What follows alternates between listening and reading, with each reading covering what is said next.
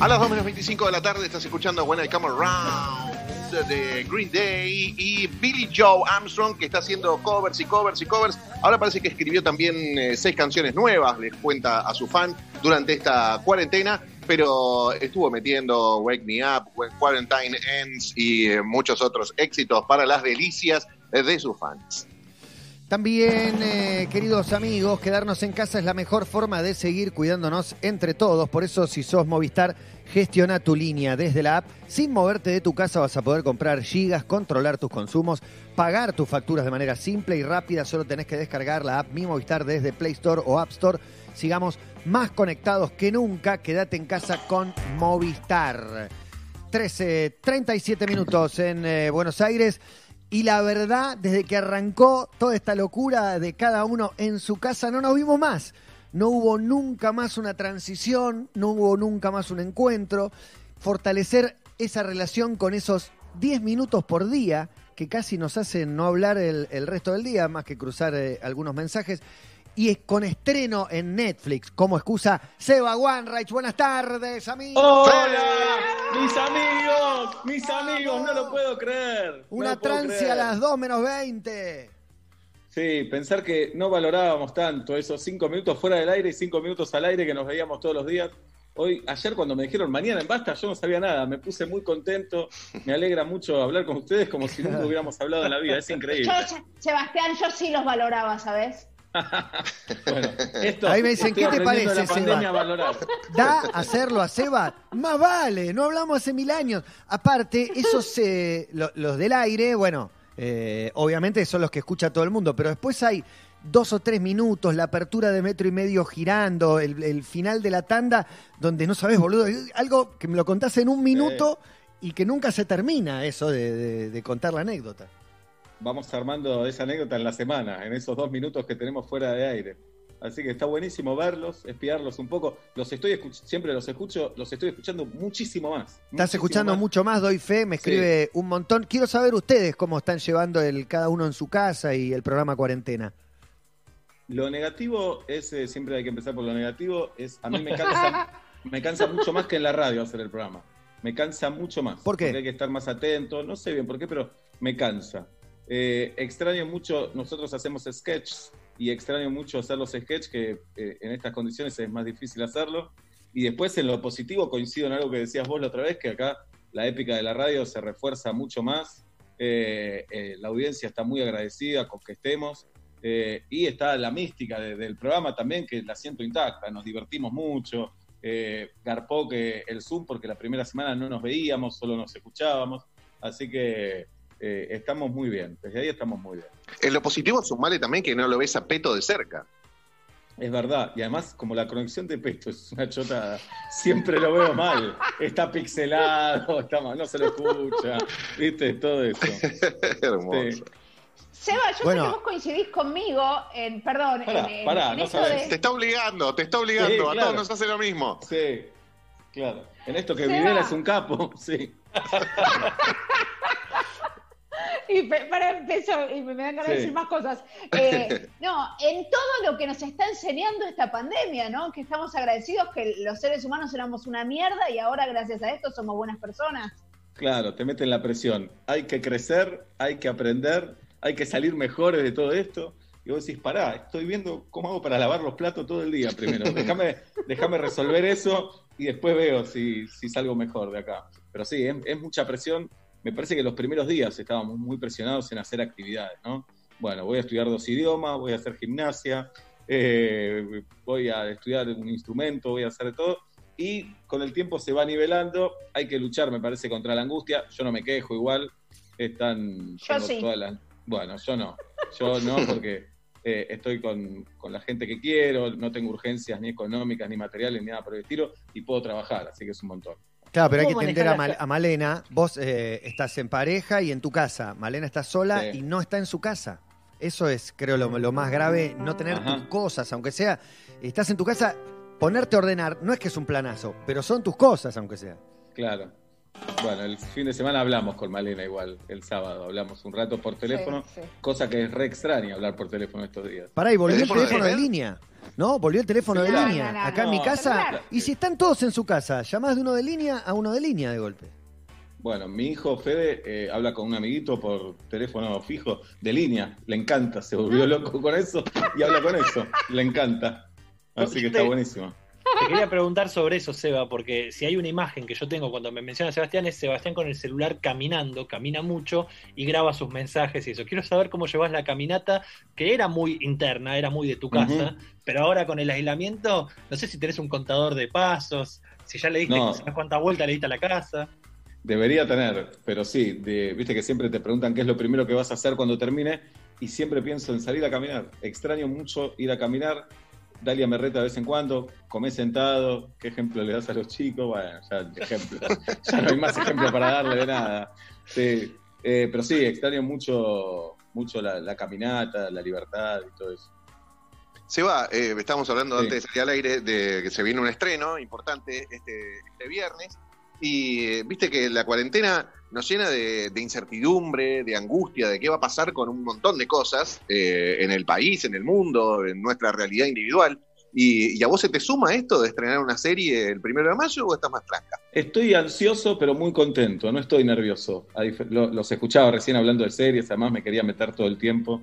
Eh, ah. Pero, digamos, a diferencia de un estreno de teatro, que estás nervioso porque lo tenés que hacer todavía, tenés que actuar, eh, acá está todo hecho, ya está, y la verdad que estamos muy contentos con la serie. entonces estoy más ansioso porque ya esté subida en la plataforma y que todo el mundo la pueda ver eh, y empezar a, ver qué le parece a, los demás. Eh, pero estoy contento, sí, ansioso, ya quiero que empiece. De hecho, me hice una trampa, yo los vi los capítulos, obviamente, no con los retoques finales, y ahora los podría ver, pero no los quiero ver, los quiero ver ya el viernes con todo. Claro, directamente en Netflix. Y contame un poco de ese vínculo, porque laburar para Netflix, eh, no sé qué prerrogativas o, qué detalles, se va a estrenar en otros países también, cómo, cómo fue ese convenio y, cuánto modifica, si es que modifica algo el, producto que estás haciendo, que lo vean en Finlandia, ya no me acuerdo qué país. En Israel, Sebastián. Vamos. Se estrena, se estrena en 196 países. Es Espectacular. Es un delirio. Sí, sí, es un delirio espectacular. Vas a poner Argentina en el mapa, Seba. Claro. Eh, en realidad nos citó a Hernán Garzuni y a mí, Alejandro de Gracia, que es un productor y distribuidor de cine, dijo, ¿por qué no, no hacemos una serie? La empezamos a pensar y en el medio del proceso Alejandro dijo, la metí en Netflix. Eh, ah, bueno, está bien. Eh, empezamos sin saber eso. Y de repente está en Netflix y la verdad que se hizo algo como una mezcla espectacular, porque obviamente estamos en una corporación gigante, una de las más grandes del mundo, sobre todo en este momento, pero hicimos la serie que queríamos hacer. Entonces, eh, en ese punto fuimos eh, independientes. Eh, hicimos, contamos la historia que quisimos contar, de la manera que lo quisimos hacer, así que es, espectacular. No sé si hay muchas series con radio, Sebas, porque recuerdo películas, bueno, todos vamos a recordar, suban el volumen, eh, sí, la, Radio Ataca. La de Howard Stern y, otras, pero una serie no, no, no sé, incluso la, la primera peli de Taratuto había una radio. Sí, no, eh, eh, ¿dónde estás, amor de mi vida, que no te puedo encontrar en Canal 13? Ah, También. eh, ¿Quién lo hacía? Darío Grandinetti, ¿no era? ¿Y Cecilia Roth? Cecilia, Roth, Cecilia Roth, me parece. No, puede ser. Mí no era Hubo una en Telefe que duró muy poco. Hubo una en Telefe que duró muy poco que se llamaba Radio Gaga. Obviamente ah, emulando a, la canción de Queen, estuvo en Telefe, no, no le fue muy bien. En Clave de Sol no había una radio, ¿te acordás que en un momento me parece que Muy Julián tenía un programa de radio? no, después la película que sí nos marcó es Suban el volumen. Esa sí. sí obvio. Sí. Y de Fischer eh, también, Pescador de Ilusiones también. Sí, ¿Quién, eh, ¿quién, vio ya la serie? Además de los que trabajaron ahí, ¿no? Pero digo, no, eh, familiares, ¿quiénes no, no, no. mostrar? Familiares nada, no, periodistas. Netflix se la manda a periodistas especializados. Ayer salió una crítica muy linda de un periodista eh, y después me llegan por privado algunos que vieron, porque Netflix largó cuatro capítulos para que vean, eh, los primeros cuatro. Entonces ya van llegando y por ahora las repercusiones son buenas, así que... ¿La podés contar? a tu mamá ya le gustó aunque no la vio. Mi vieja ya le gustó, no la vio, me dijo, me va a gustar a mí. bueno, buenísimo. Sí. Y, decía Seba que, hicieron la, serie que querían, pero el hecho que esté metido Netflix no solo en la, en la distribución posterior, en el momento del rodaje, ¿se notaba algo de eso? ¿O era Gershuni, su gente, vos laburando como siempre? ¿O había algo de, che, tenemos presupuesto, podemos invitar a tal, eh, ese tipo de cuestiones? De presupuesto no te puedo hablar mucho porque no estuve metido ahí. Eh, Hernán sí convocó a su equipo, digamos, desde ahí también fue independiente de él para armar equipo de directores de fotografía, su asistentes, productores, digamos, ahí también hubo eh, mucha independencia. Pero sí, todo el tiempo, lo que pasa es que cuando estás apasionado, eh, lo haces igual aunque sea para Netflix, aunque sea para algo mucho más chico. En este caso puede ser una motivación más ahora que se sube a la plataforma, pero no es que si lo hubiéramos hecho para otro lado lo hubiéramos tomado menos en serio. No. Sí, tenemos la dimensión, sí. No, pero preguntaba eso, si quizás alguna locación que en otra situación, por más pasión que tengas, no la podés conseguir, o, algún cameo, esas cuestiones que quizás ayudan en ese momento. Bueno, eh, las participaciones especiales sí, son tremendas. No les digo cameo porque nadie vino a hacerse el cancherito y actuar de, de sí mismo, sino todos vinieron a hacer un personaje, se entregaron, Hernán les pidió algo y ellos eh, aceptaron, lo hicieron muy bien y tenemos unas participaciones tremendas. Antes fuera de Zoom, me preguntaba Malena, son 10 capítulos de media hora, más o menos entre 24 y 30 minutos cada capítulo. Eh, hay una historia latente que va eh, en esos 10 capítulos y cada uno es un unitario que va cerrando y ahí van apareciendo participaciones como Adrián Suárez, Julieta Díaz, Carla Peterson, Malena Ginsburg, Dalia Goodman, Luke Luca Martin, Luca Martin, la rompe Luca. Está ah, Luca, sí, sí, te, prepárate, ¿eh? porque es coprotagonista de ese capítulo, es el capítulo número 9, es un el más loco de todos, es el capítulo, el más volado. Me gusta, me eh, gusta que estén en el, en el Ricky Morty de la, del Casi Feliz. Pero pará, no contaste de qué se trata. Bueno, eh, mi personaje, que se llama Sebastián, es un hombre que está en la mitad de la vida, eh, que tiene todo para estar bien, sin embargo hay distintos fantasmas que, lo aturden, su ex mujer, eh, sus hijos, sus padres que están obsesionados con el sexo, que son Hugo Arana y Adriana Eisenberg, eh, mi ex mujer es Natalie Pérez, que la rompe, tiene un asistente de producción en la radio que es Santi Koroski, que es desopilante, que me hace toda la vida imposible todo el tiempo, y el pasado que se le va apareciendo con exnovias, con pedido de los padres, con ex compañeras de colegio, el futuro para él es toda una incertidumbre, digamos, todo contado así parece un drama, pero en realidad es una comedia con algunos matices de, nostalgia o de melancolía. Me encanta, me encanta todo lo que contás y es 100%, eh, disculpa que lo que te voy a decir, pero es 100% Sebastián Weinreich. Eh, o sea, me parece que también hay algo que tiene que ver con, con una manera, con un estilo que siempre tuviste, pero que, hoy me parece que, eh, no sé cómo decir, tiene una aceptación total, o sea, no, es que tuviste que ir a hacer otra cosa para gustarle a alguien, sino que me parece que es 100% tu estilo, tu espíritu. Bueno, eso decía con respecto a la independencia también, no, no tuvimos que corrernos del camino para poder estar en Netflix, todo lo contrario. Así que sí, sí, desde ahí está buenísimo. Creo que hay una comedia últimamente en varias series que vi, que es una comedia que, que obviamente busca hacer reír, pero cada tanto tiene un matiz o te pega una trompada. Eh, no sé, Feel Good, Fleabag, eh, Crashing, que no sé si las vieron. Bueno, ni hablar de la de Ricky Gervais. Vi que Gervais le dicen distinto. Ustedes yo le digo Gervais. Yo le digo como vos, Eva, ah. ellos me, le dicen Gervais y me molesta, pero no sabes cuánto. ¿Y por qué Gervais? ¿De dónde viene Gervais? ¿Y de dónde viene Gervais? Y medio es francés. francés, personaje. Tom Cruise, le decís, porque lo lees tal cual como los españoles. pero, pero, Ricky Gervais no es francés, entonces eh, con Seba le decimos eh, fonéticamente. No, además lo reconocemos a Ricardo, ¿viste? Claro. no, entonces me parece, hay una comedia hoy que, que no que no es el golpe de la cabeza contra la pared, que esas cosas también me, me hacen reír, que están buenísimas, sino hay otros estilos, me parece que hay un cambio de paradigma, sería un error para mí meterle moral a la comedia, pero sí hay un lindo cambio en de qué nos reímos, ¿no? Como si toda la vida nos reímos de los gordos, de los putos, de la suegra. Bueno, revisar eso, a ver si. Pero no por una cuestión de moral, sino porque, eh, digamos, ¿sigue siendo gracioso eso o es más gracioso reírse de otras cosas? Sí, por lo menos no hay nada. No hay alguien que esté sufriendo porque vos te reís, digamos. Claro, claro. O vos sos el que está sufriendo y te podés reír de eso. Claro. Bueno, eso me parece siempre lo mejor. Eh, que en la comedia los protagonistas, los actores, son los que están sufriendo eh, y el mundo se ríe de eso.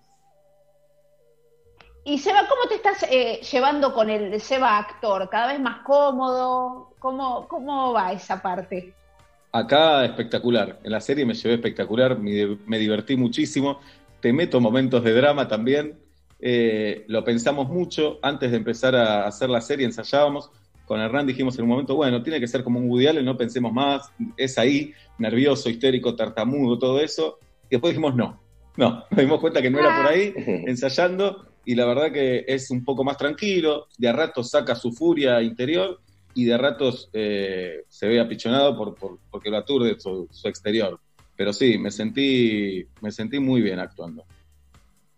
Qué bueno, qué lindo, qué bueno tener eh, un amigo que estrena en Netflix en 196 países. No me quiero imaginar las distancias culturales. Eh, vos decís que se achican, los problemas son universales. Una radio, una persona atormentada con su ex y su vida es absolutamente universal, más en este mundo súper global.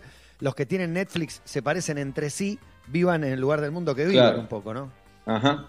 Sí, me imagino que sí. Digo, los grandes centros urbanos, las grandes ciudades, me parece que nos. Eh, nos invade todo eso y nos toca de cerca. Eh, la serie empieza con un plano de que la ciudad es un quilombo, lo que es toda una paradoja para estos días, eh, pero es una escena muy repetida en muchísimos lugares del mundo. Y lo que me está pasando en estos días, que vieron que argentinos hay en todo el mundo también, entonces ya me llegaron capturas de Dinamarca, de Finlandia, de España. La de España es igual que la de acá, igual. ¿no? Pero bueno, están llegando, sí. De, Israel, obviamente, me están llegando un montón. Eh, de no sé, estoy volviendo a algún país, de Francia también me llegaron.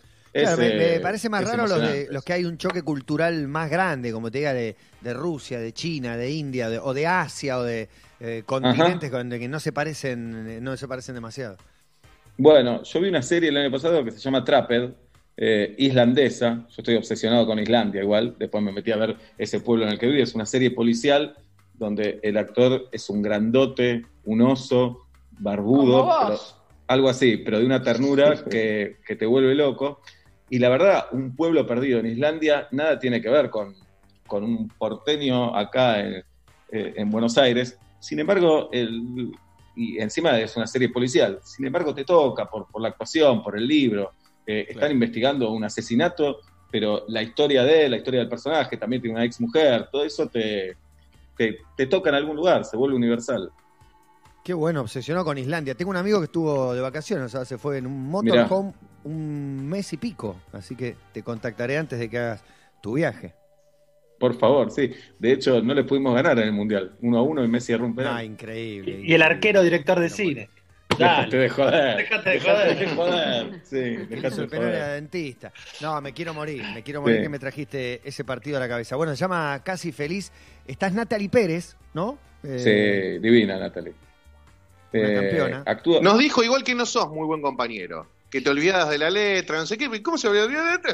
Te escribe él, le dijimos nosotros. Sí. No, porque Natalia es así, le gusta hacer chistes. Pero es, divino.